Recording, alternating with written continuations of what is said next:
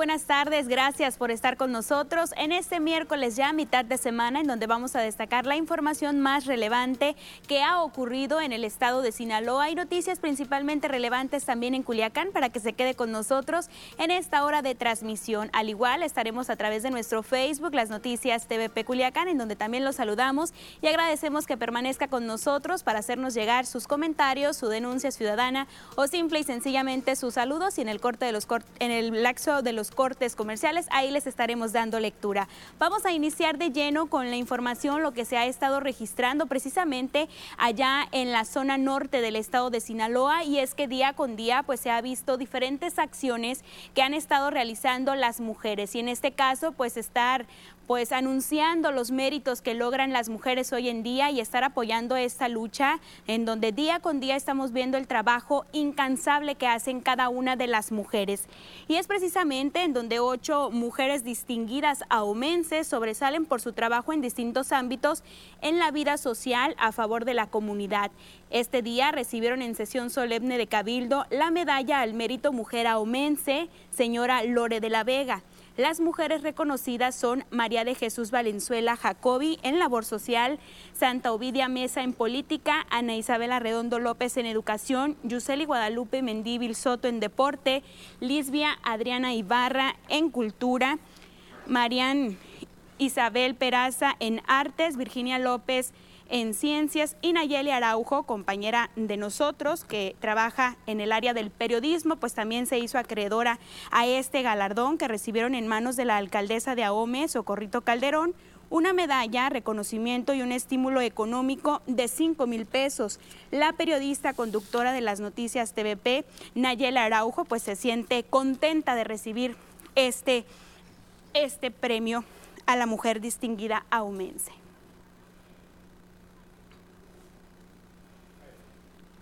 Y de nueva cuenta, el puerto de Mazatlán vuelve a ser escenario para el Tianguis Turístico 2021. En esta forma se estará desarrollando de manera virtual. La perla del Pacífico mexicano vuelve a ser el escenario para el Tianguis Turístico de México en forma virtual. Desde el Teatro Ángela Peralta se realizó la inauguración del evento de mayor importancia en lo turístico del país, con la presencia del secretario de Turismo Federal, Miguel Torruco Márquez quien llamó la innovación de los destinos en medio de la nueva normalidad.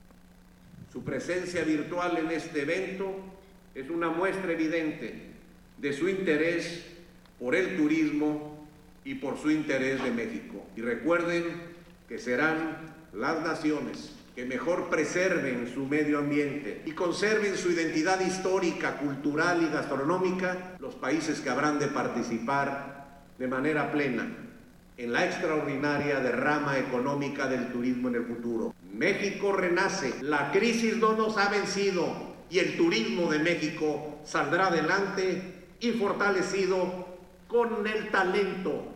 Acompañando el evento como parte de los anfitriones, el gobernador del estado, Quirino Ordaz Coppel, aseguró que Sinaloa está cada vez más listo para recibir visitantes, mostrando sus atractivos turísticos en un entorno seguro y bajo los cuidados pertinentes que obliga la pandemia. Fue un antes y un después para Sinaloa, porque teníamos un estigma, un estigma que nos dañaba y nos afectaba injustamente, el de inseguridad. Hoy Sinaloa es uno de los estados más seguros del país, más tranquilos, y eso permitió que cada vez eh, que quien viniera se diera cuenta de la nueva realidad, de encontrar no solo un Mazatlán, un Sinaloa diferente. Hay que apostarle a la cultura, hay que apostarle a la combinación del turismo, cultura, aventura, eh, sol y playa. Y creo que eso es lo que marca la diferencia. Hay que actuar, hay que actuar, no hay que quedarse dormidos ni con los brazos cruzados. Hizo hincapié en que el COVID no debe dejar de brazos cruzados a las entidades, principalmente para sostener las fuentes de empleo, por lo que consideró que se debe buscar siempre un equilibrio entre la economía y la pandemia en sectores tan importantes como el turismo. Con la participación de más de 60 países y la asistencia de más de 1.141 empresas, así como 1.600 compradores, es como ha dado inicio la segunda emisión digital del Tianguis Turístico de México, siendo antesala en medio de la nueva normalidad al tianguis turístico que se llevará a cabo de forma presencial en Mérida en el 2022. Con imágenes y la edición de Andrés Viera, reportó para las noticias TVP Cecilia Barrón. Y precisamente allá en el puerto de Mazatlán se habla de qué es lo que va a pasar con este complejo. Es el centro integralmente planeado Playa Espíritu, quien está en diagnóstico de ver qué es lo que va a pasar ante esta situación. Habló el mismo secretario de Turismo en Sinaloa.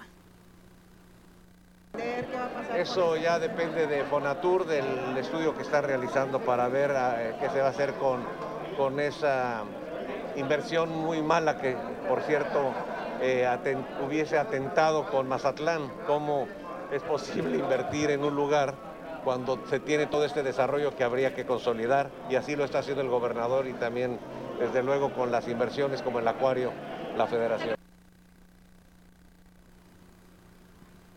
Y sin duda para este eh, próximo periodo de vacaciones de Semana Santa 2021, allá en el puerto de Mazatlán hay un nuevo atractivo, es el nuevo observatorio, en donde, bueno, ahí podrán disfrutar tanto turistas como locales de este nuevo atractivo allá en el puerto.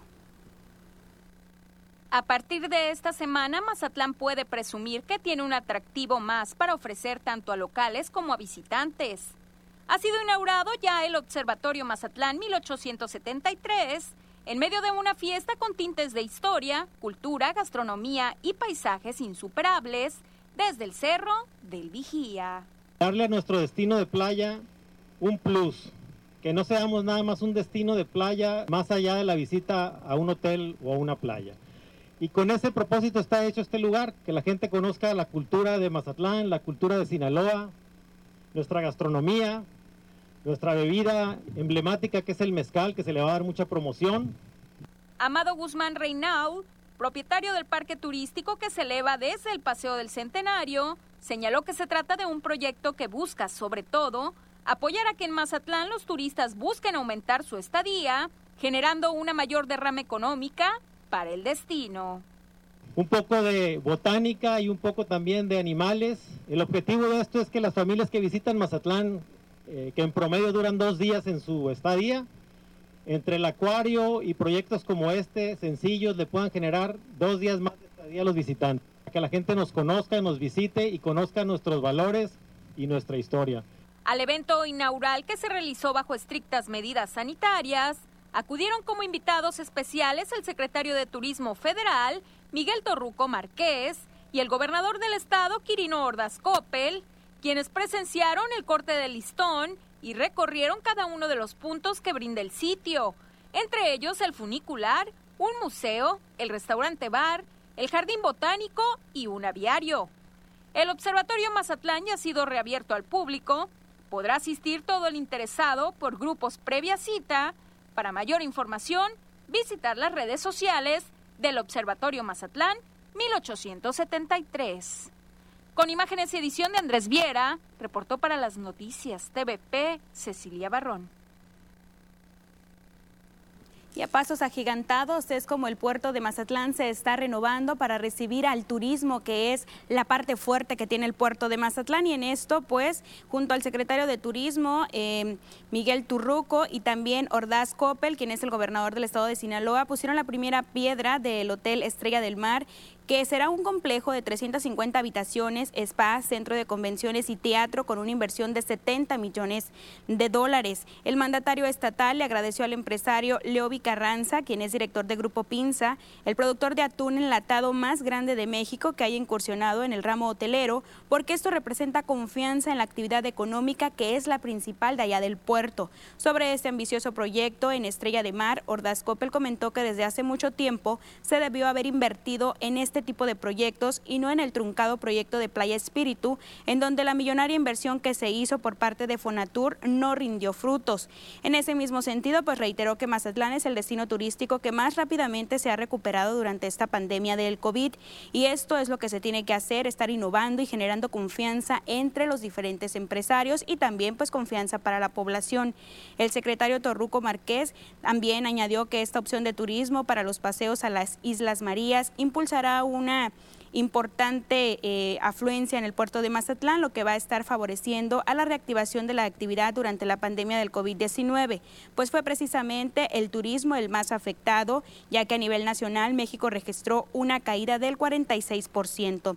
Este proyecto Estrella de Mar consta de 350 habitaciones en un terreno de 5 hectáreas, con una construcción de 60 mil metros cuadrados y un frente de playa de 300 metros. Contará con cinco restaurantes, seis bares, cuatro albercas, un spa, gimnasio, salón de yoga, centro de convenciones para 700 personas y un teatro para 350 espectadores y su inauguración se estima para diciembre del año 2022. Nos vamos a nuestra primera pausa, regresamos rápidamente a las noticias. TVP Culiacán, quédese con nosotros.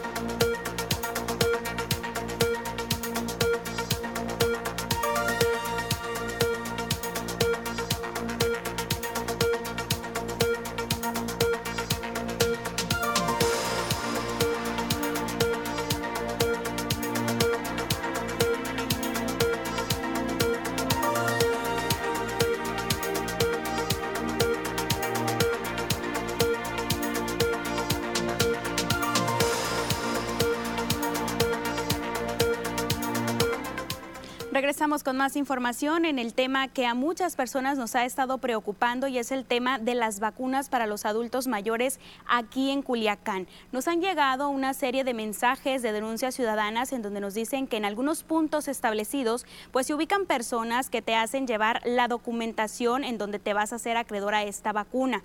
Hasta el momento no hay nada oficial y aquí tenemos la información de lo que se trata. Gran inquietud entre la población han causado anuncios que circulan por redes sociales donde se invita a los adultos de 60 a 67 años a que se comuniquen a ciertos teléfonos si están interesados en recibir la vacuna contra el COVID y lo suscriben servidores de la nación. Las mismas personas que los han leído por Internet han empezado a sospechar que se trata de un asunto electoral dirigido por Morena. A la redacción de las noticias llegaron mensajes de texto acusando de que andan por las casas anotando a quien se quiera vacunar. Otros se han confundido por lo publicado en Internet y otros más dudan sobre lo que se hace en algunos módulos, como el de las instalaciones de Correos de México que están ubicadas en el Infonavit Humaya, en las cercanías del mercado de ese asentamiento. Una llamada de las noticias hacia uno de los teléfonos que se publican en Internet para los interesados en vacunarse, da cuenta de la situación. Hola, buenos días. Disculpe, joven, lo que pasa es que estaba viendo lo del registro de vacunación y quisiera registrar a mi abuela. ¿Qué es lo que necesito? Con la pura credencial de lector, eh, aquí estamos en el parquecito de la ley. Ok. Y si ya la registré en internet, ¿tengo que hacerlo ahí también? Sí, ¿de qué colonia es? De la Toledo Corro. ¿De elegido? Sí. Uh, mándeme sus datos por WhatsApp. Con la, mándeme foto de la credencial de lector. Ok. Y si ya la registré por internet, de todos modos tengo que mandar la foto de la credencial. Eh, sí, me manda el número del folio y ya después yo le voy a regresar la llamada cuando para avisarle cuándo le toca. Ok, ¿sabe más o menos para qué fechas? Más o menos a mediados de abril. En la visita al módulo de Infonavit Humaya, se pudo constatar la llegada continua de gente, adultos y adultos mayores. Algunos llegaban a preguntar sobre si había fecha para que los vacunaran, otros a averiguar cómo le hacían para anotarse en la lista de los interesados para recibir la inmunización. En ese módulo, los auxiliares que portaban uniformes de servidores de la nación explicaron que lo único que se hace ahí es ayudar a la gente que se inscriba por Internet puesto que hay personas o que no tienen ese servicio en casa o que no están familiarizadas con la tecnología. Y ellos es lo único que hacen, el único trámite que realizan, aunque a simple vista, de un modo muy austero, puesto que no hay equipo de cómputo y al parecer el registro lo hacen con un teléfono. Por su parte, entrevistado vía telefónica José Jaime Montes Salas, delegado de los programas sociales del gobierno federal en Sinaloa, dijo que no hay por qué desconfiar de los módulos, que solo ayudan para registrar por Internet a quien no lo pudo hacer y recalcó que a quien ya está registrado no se le debe pedir la credencial de lector, aunque, como se constató con la llamada de TVP, sí la piden. Es real, pero se, pudiera malinterpretar. Ah, mira, como nosotros tenemos cubierto el territorio con las personas que se llaman servidores de la nación y conocen a todas las personas, le solicitan a las familias que tienen adultos mayores de 68 años que si tienen personas de 68 y más, de 60 y más, y no pueden, no tienen acceso a internet para meterse a la, a la página mivacuna.salud.gov.mx a registrarse, que acudan a los centros integradores a registrarse, pero no es cierto que se le está pidiendo el INE, ni copia, ni el IFE, ni nada. Con imágenes y edición de Cristian Barcelo para las noticias TVP, Concepción Soto. Y mientras tanto, a nivel nacional, ante la amenaza de la presencia de más contagios COVID-19 en esta tercera ola de contagios, el presidente Andrés Manuel López Obrador informó que su gobierno tomó la decisión de ampliar la vacunación contra esta pandemia y en ella participará el personal médico de las Secretarías de la Defensa Nacional y de Marina. En conferencia de prensa, el titular ejecutivo federal señaló que se cuenta con alrededor de 4 millones de vacunas disponibles y se buscará aplicarlas pronto para el personal militar y también naval. El presidente López Obrador señaló que a pesar de que han bajado los números de contagios, es necesario apurarnos en este tema de la llegada de la tercera ola en donde pues no que no nos agarre vacunados, dice, sobre todo para los adultos mayores, por eso la importancia de requerir esas vacunas. Que si hay un eh, rebrote, eh, una tercera ola ya nos agarre vacunados, sobre todo a los adultos mayores. Va a intervenir eh, la Secretaría de Marina, la Secretaría de la Defensa, todo el personal médico para vacunar a más personas en estos días. Eh, vamos a incrementar el número de vacunados diarios. Eh, tenemos eh, alrededor de cuatro millones de vacunas disponibles.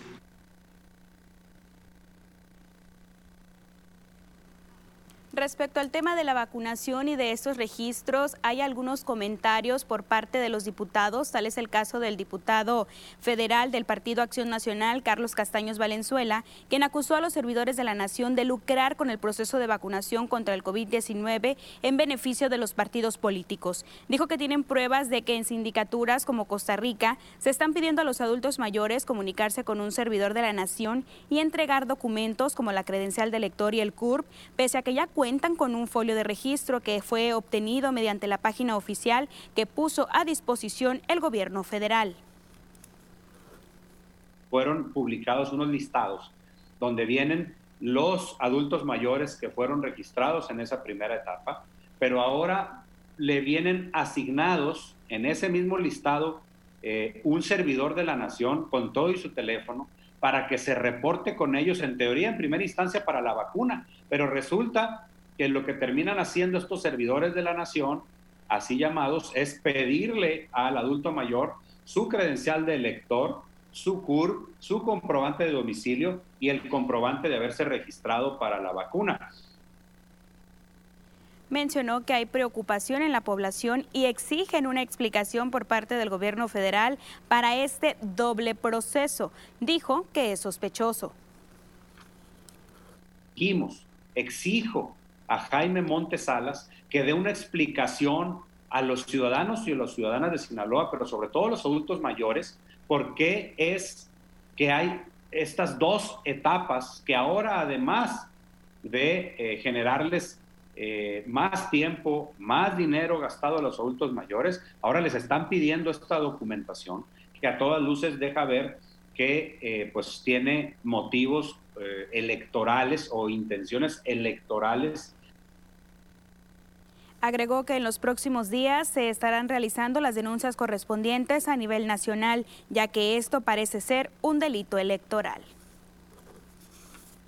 Se están preparando las denuncias contra los servidores de la nación que, insisto, reciben recursos públicos. Eh, pareciera este un ejército electoral de Morena, insisto, eh, y que nosotros tenemos la obligación de denunciar, porque son delitos electorales que incluso, debo ser muy claro, incluso merecen prisión preventiva oficiosa, es decir, son delitos electorales y cómo avanza el proceso de registro para la vacunación COVID-19 para los docentes, en este caso, pues, de un universo de aproximadamente 15 mil trabajadores académicos y administrativos activos y jubilados, se han registrado 9.922 universitarios de la Universidad Autónoma de Sinaloa, que manifiestan tener que querer recibir en su momento la vacuna contra el COVID-19, padrón que ya fue entregado a la Secretaría de Educación Pública y a la ANUYES. El secretario general de la UAS, Gerardo Alapisco Castro, informó que la respuesta de los trabajadores fue inmediata, mostrando interés en darse de alta. Alapisco Castro enfatizó que la universidad no administra la vacuna contra el COVID-19, pero es la primera entre todas las universidades públicas en enviar toda esta información y enviarla también a las autoridades educativas. El padrón permanece abierto las 24 horas desde el pasado miércoles 17 de marzo para que se sigan dando de alta los mismos trabajadores. Y continuamos con el panorama COVID-19, cómo nos encontramos a nivel federal y por supuesto en el estado de Sinaloa. Las últimas actualizaciones en las últimas 24 horas que dan a conocer las autoridades en el área de salud. Sin duda, la recomendación es a seguirnos cuidando y no bajar la guardia ante el alto número de contagios COVID que estamos teniendo. Y precisamente nos vamos en México con los casos confirmados. Estamos hablando de la cantidad de 2.203.041 personas confirmadas. De ellas, las personas que lamentablemente han fallecido es la cantidad de 199.048. De los confirmados, los que se mantienen activos, la cantidad 30.810. Y afortunadamente hay recuperados y estamos hablando de la cantidad de más de un millón de personas que han podido sobresalir al COVID-19. También esta información la tenemos en nuestro estado, Sinaloa, cómo se encuentra con estos contagios y las muertes que se registran en las últimas 24 horas horas los casos confirmados, 35.732 las personas que han fallecido, 5.592 y recuperados la cantidad de 29.666. Seguimos teniendo nuestro municipio, el municipio de Culiacán, pintado de color rojo. Importante no bajar la guardia en estos casos. Cada uno de los municipios también los tenemos, 80 para Ome, 8 en Angostura, Badiraguato, Concordia, 0 casos, 1 para Cozalá, Culiacán con 247 a la alza con estos casos, 1 para Choix, 14 en Elota, 0 en Escuinapa, 11 en El Fuerte, 26 en Guasave, Mazatlán registra 45, 2 para Mocorito y El Rosario, 5 en Salvador Alvarado, San Ignacio 0 casos, Sinaloa municipio 1 y Nabolato de igual manera vuelve a subir con 31 casos activos positivos al COVID-19. En más información, dejamos por un lado el tema del COVID-19. Vamos con la información de lo que se ha estado registrando precisamente aquí en Culiacán y tiene que ver respecto pues a los temas de los terrenos, algunos de estos terrenos en donde ya el 40% de las personas que pidieron al gobierno del estado a través de Invíes, ahora se vive, un préstamo para comprar terrenos o viviendas no ha podido pagar sus mensualidades y cada vez es más esta deuda. La situación se ha recrudecido a partir de la pandemia y es que desde el 2019 había mucha gente que se había quedado ya sin trabajo. Por tal motivo, la Comisión de Vivienda, o sea, la CEVIVE, ha hecho un reajuste para facilitar dichos pagos. Con esto queremos decirle a la gente que puede acudir, le vamos a quitar los intereses al 100% y vamos a aprovechar eh, para que también entren demás personas que estaban en mora del 2015, 2017, porque se vive, tiene colonias que todavía no se han liquidado. El ejemplo es la 4 de marzo, que todavía hay gente que viene y paga aquí se vive sus mensualidades, ¿no? Es importante que la gente interesada pues acuda a hacer un convenio a las oficinas que antes eran del INVIES, que están al sur de Mazatlán, en el centro en Culiacán y en el norte también de Los Mochis. Si no acuden personalmente a hacer este convenio, los intereses que podrían, eh, podrían ser anulados seguirán acumulándose. Así que es importante que usted acuda a este tipo de oficinas. Nos vamos a una pausa. Al regresar le estaremos platicando sobre el registro de Rocha Moya. Así que quédese con nosotros en las noticias TVP Culiacán.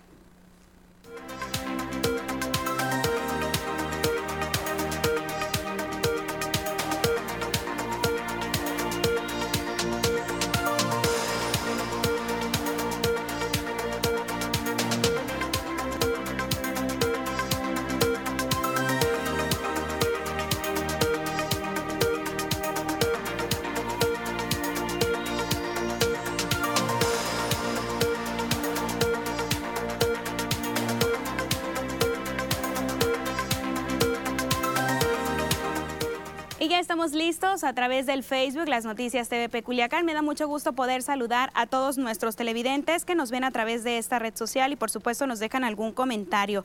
Por acá ya tenemos listos algunos comentarios de por acá nos hacen llegar. Dice, buenas tardes, acá en Urbivillas del Prado, en la calle Caléndula.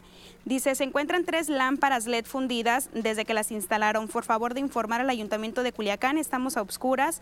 No sirvieron las lámparas, duraron más las anteriores. ¿A qué se deberá? A favor urgente de cambiar este, estas lámparas. Estaremos pasando este reporte al Ayuntamiento de Culiacán. Por acá, Daniel León dice, saludos TVP. Imelda Ayala, gracias también por su comentario. Culichi López dice, estamos en campaña política y los políticos deshonestos irán nuevamente a pedir el voto eh, dice, qué a gusto se quedaron con los pagos de la obra de los vecinos de la calle Eustaquio Buelna en el tramo Avenida Segunda y Ferrocarril, esto allá en Pueblos Unidos. Esperemos que tengan vergüenza, dice por acá un comentario que nos ha estado llegando bastante, en donde piden la intervención de las autoridades. Por acá también más personas que se están uniendo. Enseguida regresamos para dar lectura.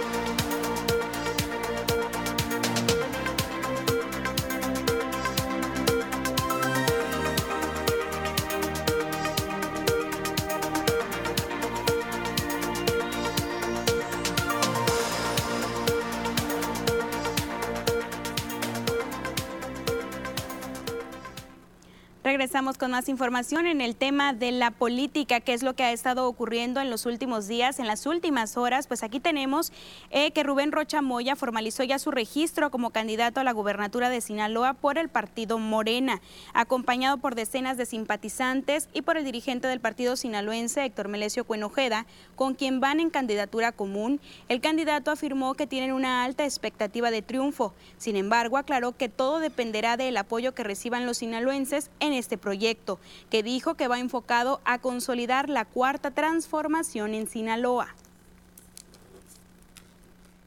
Eh, muchas, diría yo, pero todo va a depender de las sinaloenses y los sinaloenses. Eh, entonces, este, eh, nosotros estamos posicionados, tenemos la expectativa de instalar en Sinaloa la cuarta transformación y, solamente se podrá hacer si triunfamos.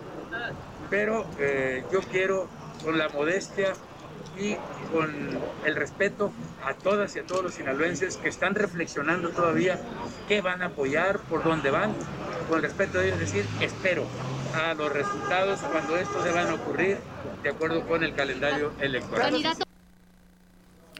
Rocha Moya hizo un llamado a la unidad a todos los morenistas que no lograron obtener las candidaturas a las que aspiraban y reconoció que esto generó un descontento en muchos de ellos. Les hago un llamado a todas y a todos mis compañeros de Morena y les digo, miren, los que somos parte del movimiento, que somos morenistas, tenemos que atenernos a los resultados que el partido emite. Estos resultados ya fueron emitidos. Haremos muy bien con apoyarlos porque eh, éramos eh, 3.100 y tantos candidatos, aspirantes. Bueno, y solamente se escogieron 490. Pues hay 2.800 eh, compañeros y compañeras que estoy seguro la inmensa mayoría ya está reflexionando y está aceptando, se está acercando a los candidatos que salieron eh, electos sobre el caso particular de la designación de Gerardo Vargas Landero como candidato a la alcaldía de Ahome, Rocha Moya resaltó que como ciudadano Vargas Landero siguió el proceso interno que abrió Morena y al final el partido determinó que era procedente su aspiración y eso ya es asunto resuelto. Dijo que por eso pues se hizo un exhorto a los militantes y simpatizantes del partido a sumarse a los candidatos que resultaron favorecidos y que representan la opción de Morena en el próximo proceso electoral. Morena es un partido nuevo, abierto, en construcción, está construyendo su clase política. Gerardo Vargas Minero participó del proceso a gobernador. Fue parte de los que se eh, cotejaron con nosotros y en esa medida cuando Morena lo admite como un externo que se registró para ser candidato a gobernador de Morena, en esa medida también estaba autorizando Morena para que pudiera participar en los otros procesos. Entonces él participó, está ahí, ya ha sido resuelto y ha sido resuelto por los procedimientos de Morena. A los compañeros de AOME les digo yo que este, hay que acorparse alrededor de las candidaturas, no solamente de Gerardo. Y ese día también el precandidato a la gubernatura de Sinaloa por la alianza Va por Sinaloa presentó entre los medios de comunicación un, un, documento denominado 10 de 10, en donde se busca que la ciudadanía conozca la hoja de vida de Mario Zamora. Aseguró que entrega un documento 10 de 10 y no 3 de 3, en donde se incluyen declaraciones fiscales, patrimoniales, registros públicos, no adeudos de pago de impuestos, un examen antidoping, entre otros. Con ello busca transparencia y buscar confianza en la población, ya que hoy en día la clase política habla del combate a la corrupción y a la honestidad. Sin embargo, dijo, la realidad es totalmente otra. Y, y últimamente ha estado muy vinculada la política a la mentira, a la traición, a la hipocresía, al cinismo. Yo he venido diciendo que llegó la hora de poner la verdad de moda con Zamora. Y les compartía que a partir, yo de aquí, lo compartía con ellos, estoy entregando ya no un 3 de 3, sino un 10 de 10. Queremos candidatos de 10, queremos ver congruencia, queremos ver que los hechos estén directamente relacionados con los dichos. Estoy entregando un dictamen de congruencia patrimonial. ¿Qué quiere decir? Que contratamos a un contador público certificado para que bajo un proceso de auditoría sencillo revisara mi declaración patrimonial, fiscal, de intereses en ese sentido, Mario Zamora invitó al resto de los candidatos a ponerle hechos a los dichos y mencionó que la corrupción es imposible erradicarla. Dijo que la corrupción se combate con la transparencia.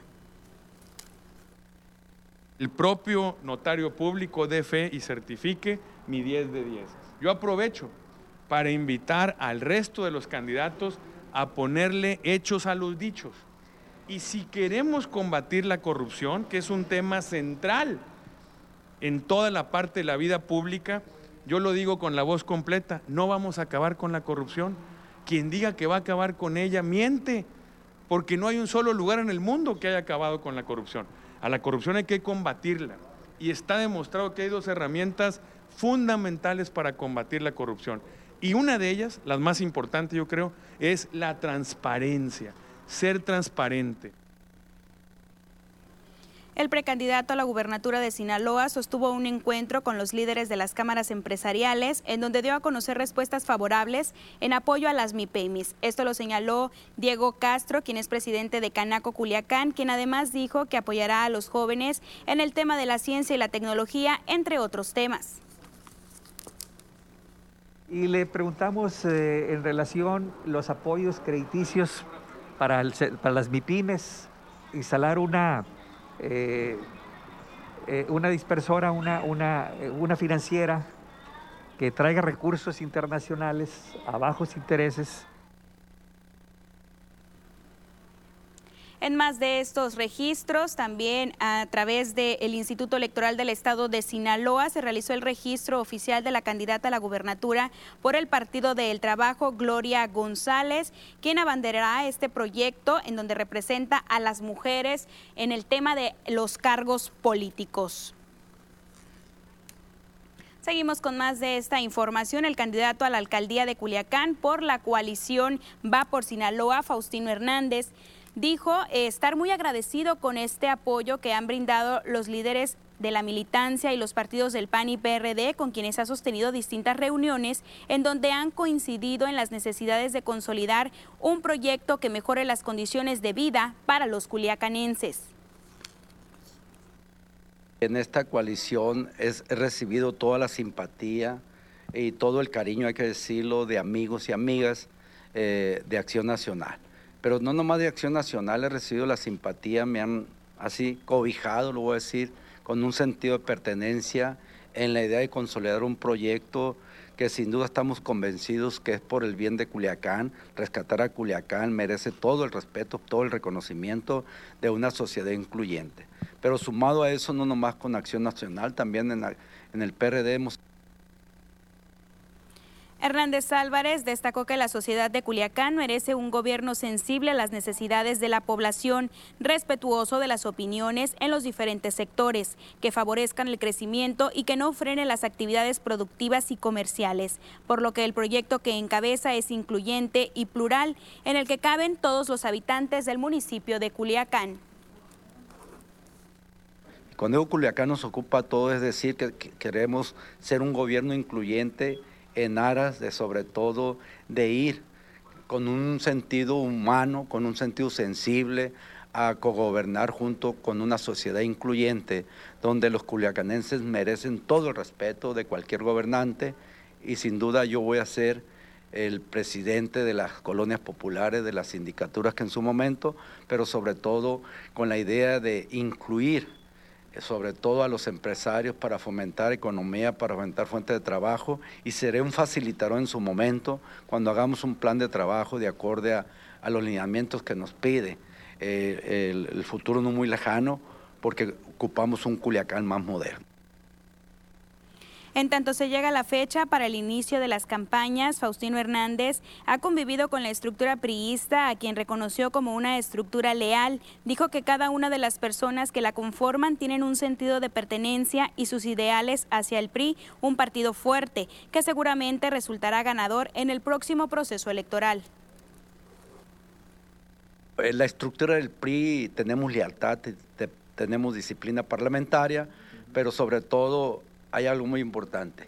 La candidatura de Faustino Hernández, la verdad, se vio muy fortalecida con la presencia de los subcomités del partido, con la estructura, la célula básica, los RG, los jefes de zona, los seccionales, porque yo sé que es militar en un partido. Yo salí de un seccional, de fui, fui presidente del subcomité, conozco a la perfección la estructura y me siento parte de ella. Mi sentido de pertenencia es la estructura de mi partido, el representante institucional. Y Héctor Melesio Cuenojeda está defendiendo la alianza Paz Morena.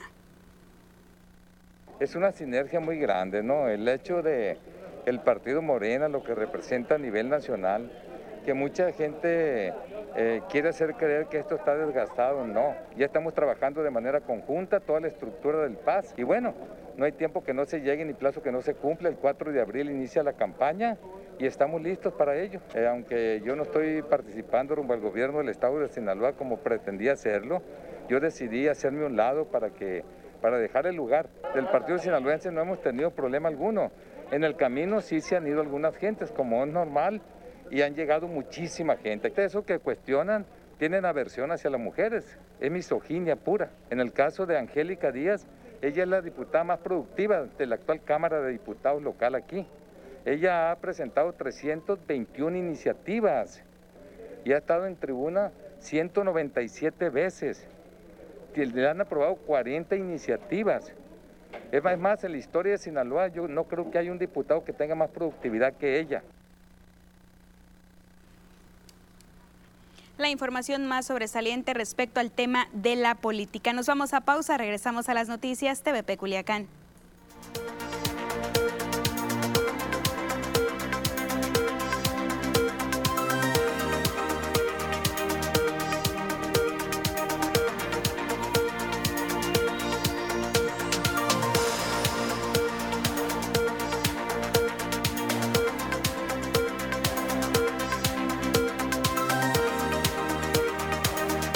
Acá tenemos más comentarios, nos están haciendo, dice, ayúdenos para que el ayuntamiento reponga las lámparas en el fraccionamiento Rincón de Santa Rosa, esto por la calle Romania, en el sector Barrancos, ya que vinieron, pusieron las lámparas LED y posteriormente vinieron y las quitaron y dejaron la calle totalmente a oscuras. Desde aquí, pues el llamado para el ayuntamiento de Culiacán continúa este tema del funcionamiento de las lámparas LED. De una u otra manera, pues es importante atender este tipo de mensajes. Por acá dice César Díaz, dice, van por sectores, pronto las podrán.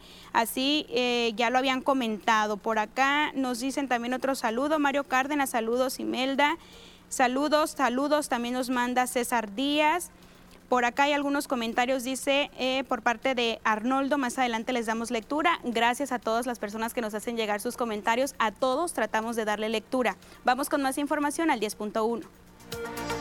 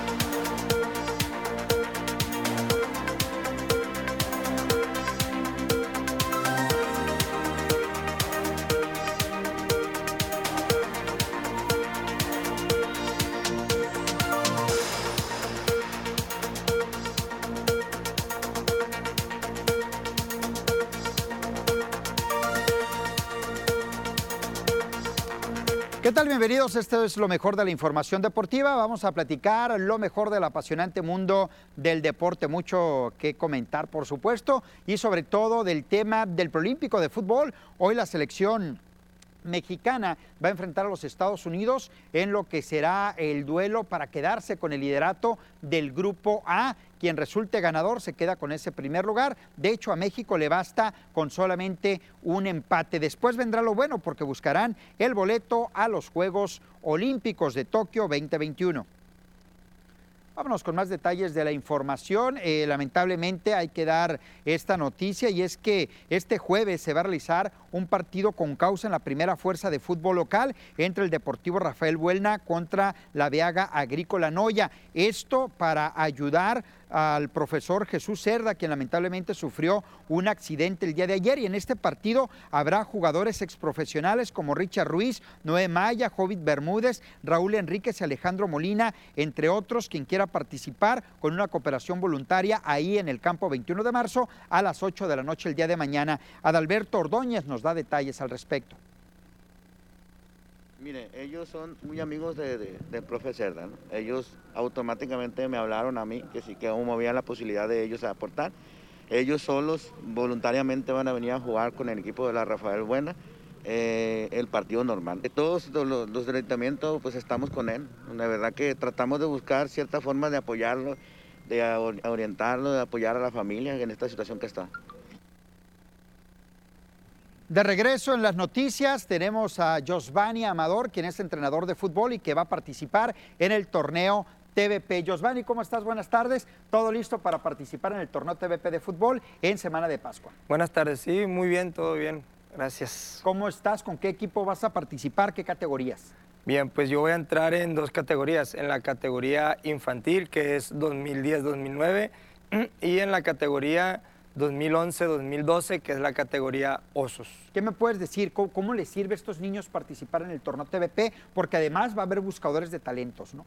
Sí, la verdad es una motivación para ellos. Yo he hablado con ellos, eh, les he comentado eso que usted me dice de las visorías. Creo que va a estar Pumas, Visores de América, y para ellos es una motivación extra. Entonces, nos estamos preparando de la mejor manera para enfrentar el torneo lo mejor. ¿Quiénes están aquí con nosotros? Aquí nos acompaña Francisco Royce y Albert, eh, perdón, Misaela Ispuro. Misaela Ispuro, ah, mira, pariente, Misaela Ispuro también. Un saludote, ¿en qué categoría van ellos? Eh, Misa es categoría infantil 2010 y Fran es categoría 2011, osos ya debidamente inscritos en lo que es el torneo que se juega en Semana de Pascua. Ya estamos inscritos y preparándonos de cara al torneo. Invitar ¿no? a los entrenadores, a los padres de familia, a los niños que se quieran inscribir en el torneo TVP de fútbol en www.tvpacifico.mx, diagonal torneo TVP. ¿Están entrenando fuerte todos los días de cara a este torneo? Sí, estamos entrenando tres días por semana. De hecho, esta semana que entramos a empezar a meter un poquito más de entrenamiento para prepararnos y estar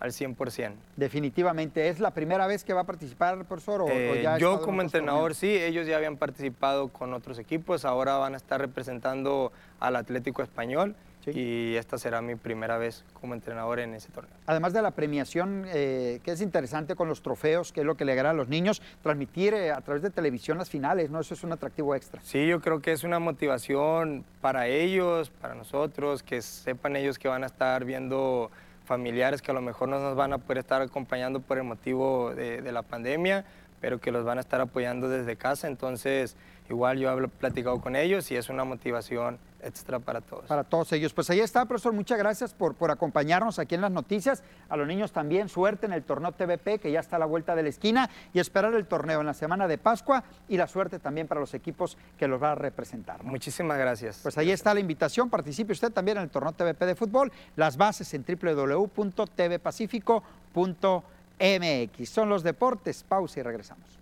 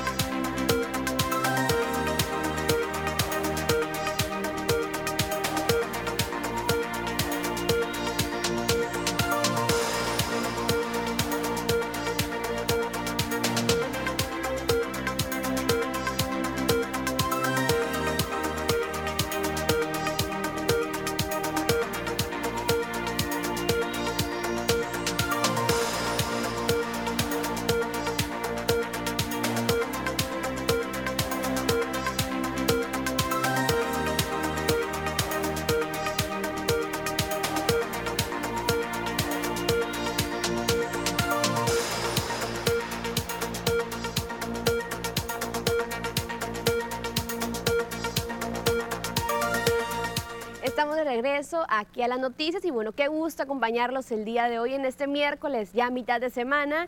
Estamos listos con el reporte meteorológico para conocer las temperaturas actuales. Comenzamos con el mapa nacional. En Tijuana, actualmente con un cielo despejado y 20 grados. La Paz el día de hoy con 22.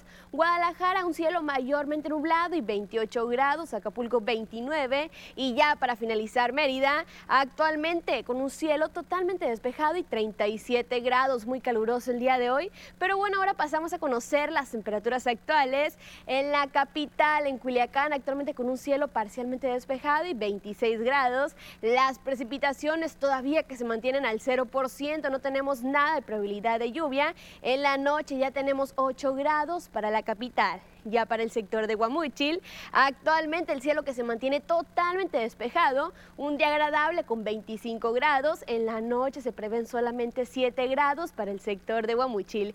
Ya para Guasave, actualmente el cielo que se mantiene parcialmente despejado y 24 grados. La humedad también se mantiene baja, el 35%. En la noche tenemos 8 grados. Eso para el sector de Guasave pasamos a conocer qué nos esperan los próximos días, cómo finalizamos esta semana. Comenzando en la capital, mañana tenemos una condición de cielo totalmente despejada, las máximas que van a llegar hasta los 33 grados para este fin de semana y las mínimas de entre 7 y los 11 grados para el sector de la capital. Ya para Guamúchil, mañana jueves se mantiene totalmente despejado, solamente el viernes parcialmente nublado, las máximas que van a variar entre los 29 y los 30 33 grados y ya las mínimas que se prevén entre 7 y los 11 grados para el sector de Guamuchil. En Guasave ya para finalizar, mañana se mantiene una condición de cielo totalmente despejado y al igual que en Guamuchil y la capital mañana viernes se comienza a nublar, las máximas que van a variar entre los 28 y los 32 grados y ya las mínimas que se prevén entre 7 y los 13 grados para el sector de Guasave. Hasta aquí el reporte meteorológico. Nos damos una pequeña pausa.